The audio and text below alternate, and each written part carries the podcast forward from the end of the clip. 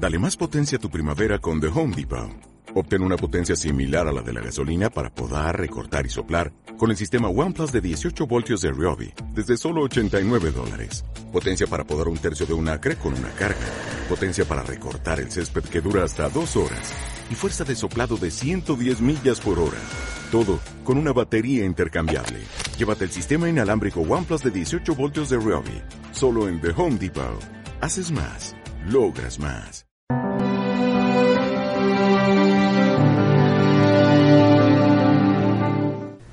Alabado sea Jesucristo, presente en todos los agrarios del mundo. Sea por siempre bendito y alabado. En el nombre del Padre, del Hijo y del Espíritu Santo. Amén. El título de nuestra plática de hoy es El compromiso evangélico. Vamos a hablar del compromiso, una palabra tabú en la cultura contemporánea. Es muy difícil encontrar gente hoy en día que en la juventud, en la adolescencia, se comprometa de verdad con algo. Y es también tristemente común encontrarse con gente ya madura que ve en los compromisos adquiridos una carga que a veces parece insoportable. Estamos en el atardecer del compromiso. Nuestra cultura rechaza el compromiso. Sin embargo, desde el punto de vista cristiano, el compromiso es algo fundamental. Porque nuestra fe demanda un compromiso de vida a nosotros, a todo el mundo. En el juicio final se nos va a examinar por eso, por nuestros hechos de vida. Hechos de vida que son fruto de un compromiso adquirido. El compromiso de querer salvarse. El compromiso de querer ser buenos. El compromiso de querer ir al cielo. Como consecuencia de la fe recibida. El Evangelio, si lo vemos desde este punto de vista, podemos decir que nos propone un compromiso radical. Es el compromiso de la caridad.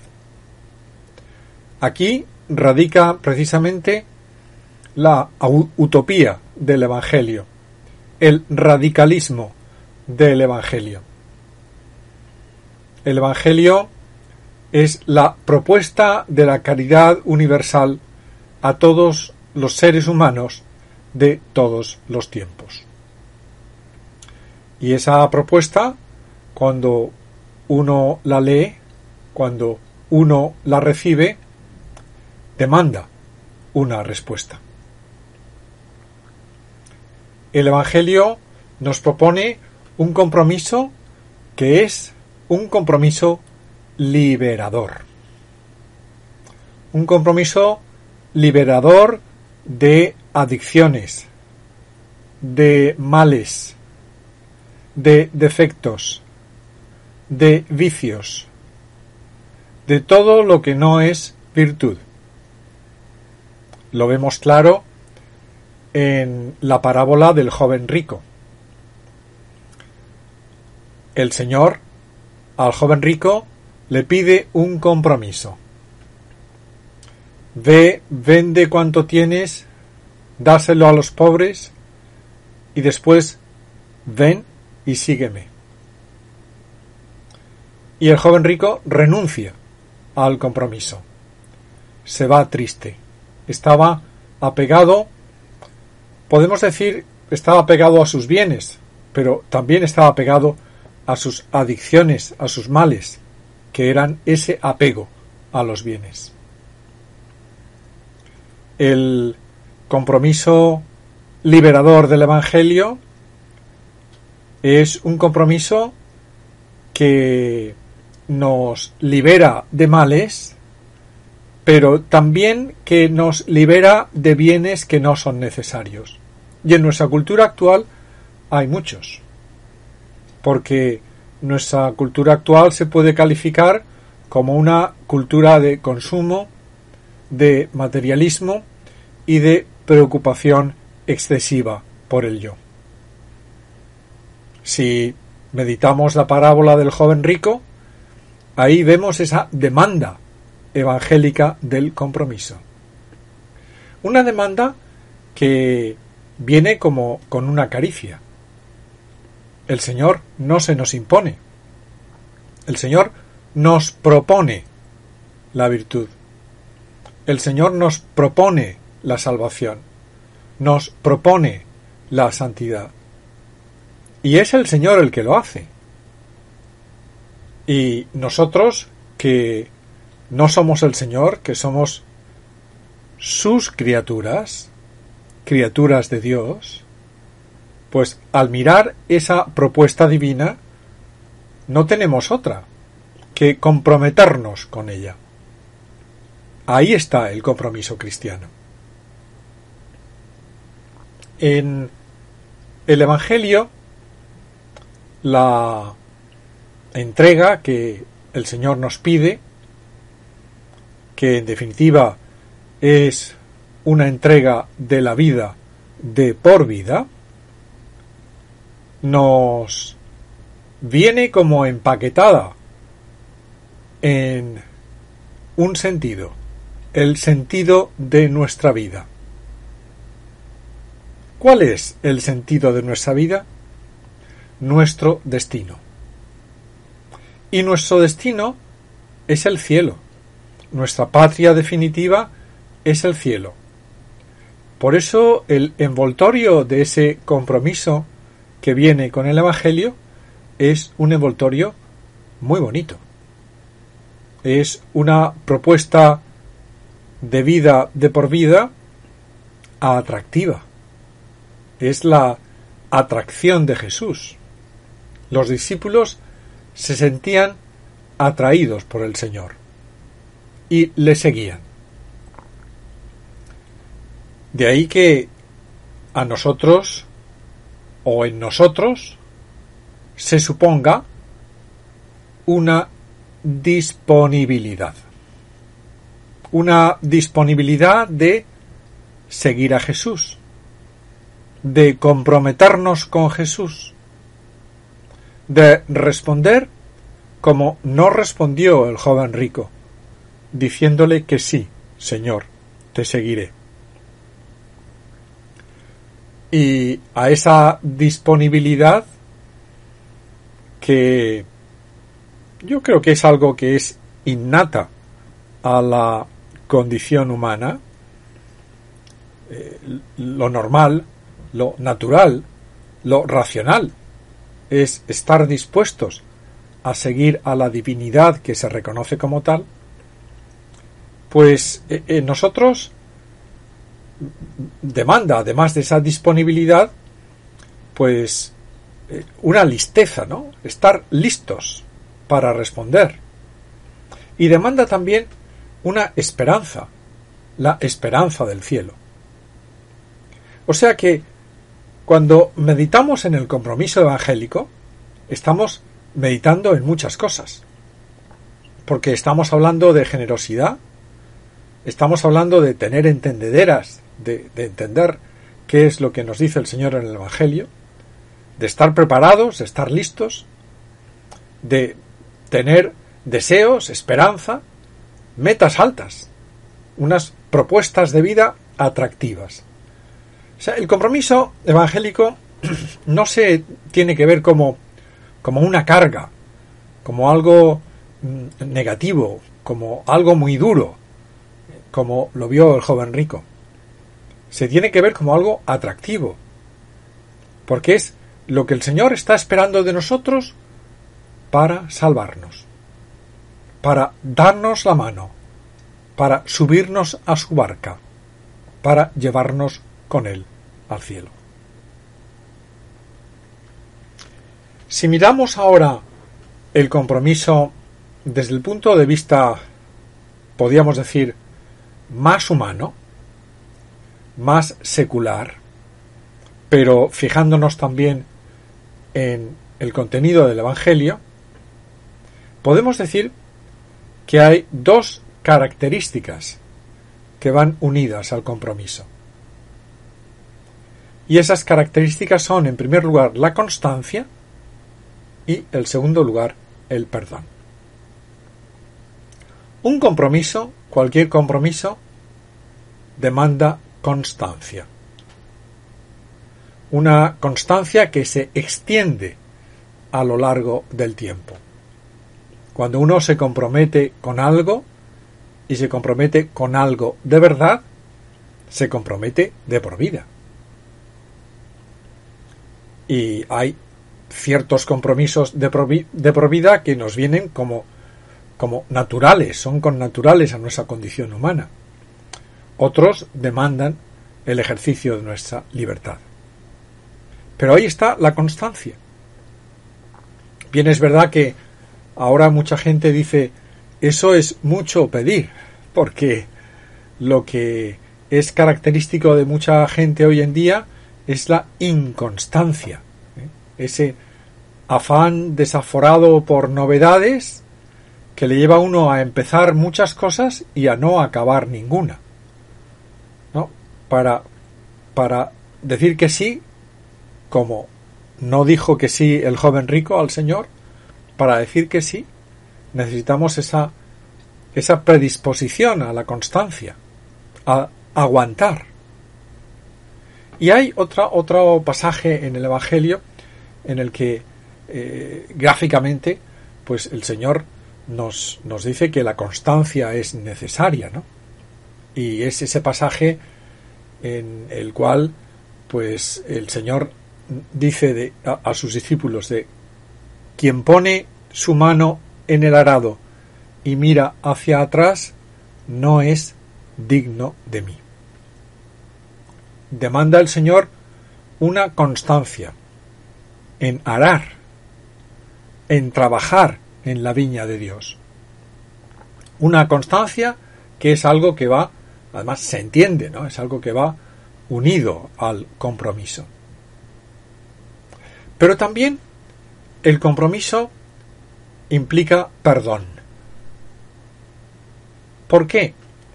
Pues porque somos criaturas frágiles. Porque somos pecadores. Esto nunca lo debemos de olvidar. Mucha gente, lamentablemente, hoy lo olvida.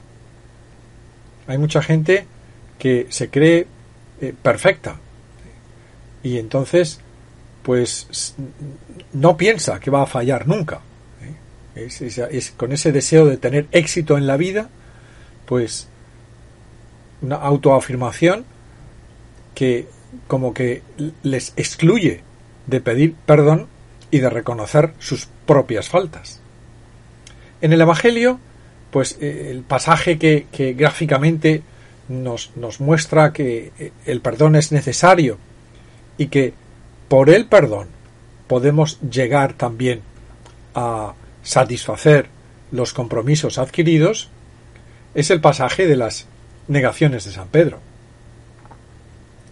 Eh, el Señor le dice, se lo presenta claramente a San Pedro, eh, San Pedro le dice, pues sí Señor, yo te seguiré, tal, estoy dispuesto a acompañarte, iré donde vayas, y, sin embargo Después, y le avisa al Señor, antes de que cante el gallo me habrás negado tres veces. Ocurre lo que tenía que ocurrir y San Pedro llora, pide perdón, reconoce su culpa. He fallado al compromiso adquirido. Pero como reconoce su culpa, como enmienda, como pide perdón, pues puede seguir adelante con el cumplimiento del compromiso. Constancia y perdón son dos características que van anejas al compromiso. Y podemos preguntarnos ahora, Bueno, ¿y para qué? ¿Para qué el compromiso? ¿Para qué hablar tanto de compromiso? Cuando eh, lo que demana del Evangelio, pues es pues una invitación eh, muy, eh, vamos, no muy clara para seguir a Jesucristo, ¿no? Para ser buenos, Y bueno, se supone que todo el mundo es bueno, pues entonces quizá esto, este poner tanto énfasis en el compromiso, pues esté de más, ¿no? Y mirando la historia de la Iglesia, nos damos cuenta de que eh, el compromiso es tremendamente eficaz. No solamente desde el punto de vista personal, sino también desde el punto de vista colectivo. La eficacia del compromiso evangélico.